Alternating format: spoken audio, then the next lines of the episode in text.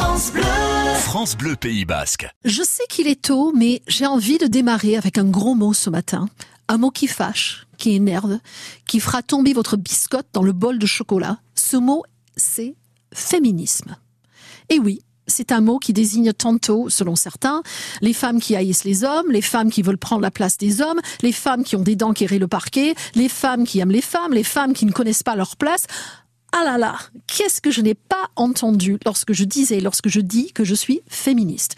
Après, bien sûr, je rajoute que mon mari est le président du fan club des féministes à la maison.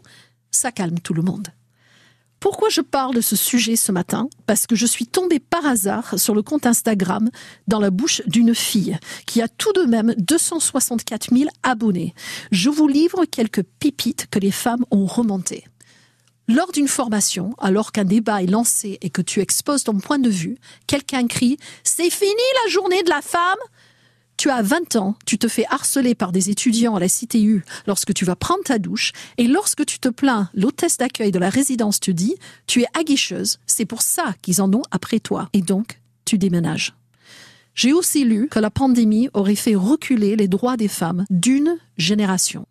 Alors, mon féminisme est plutôt centriste et je n'ai pas l'impression de l'afficher ostensiblement, mais il n'en reste pas moins déterminé.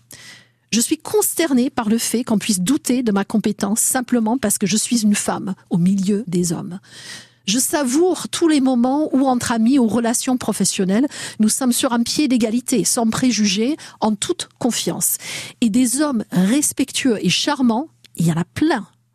Et s'ils veulent m'ouvrir la portière de la voiture pour que je m'y installe, bien, je suis preneuse aussi. La galanterie n'est pas l'ennemi de l'égalité des sexes. Allez mes chéris, après avoir tondu la pelouse, fait la vaisselle et bien sûr le repassage en retard, un petit bouquet de fleurs, je ne dis pas non.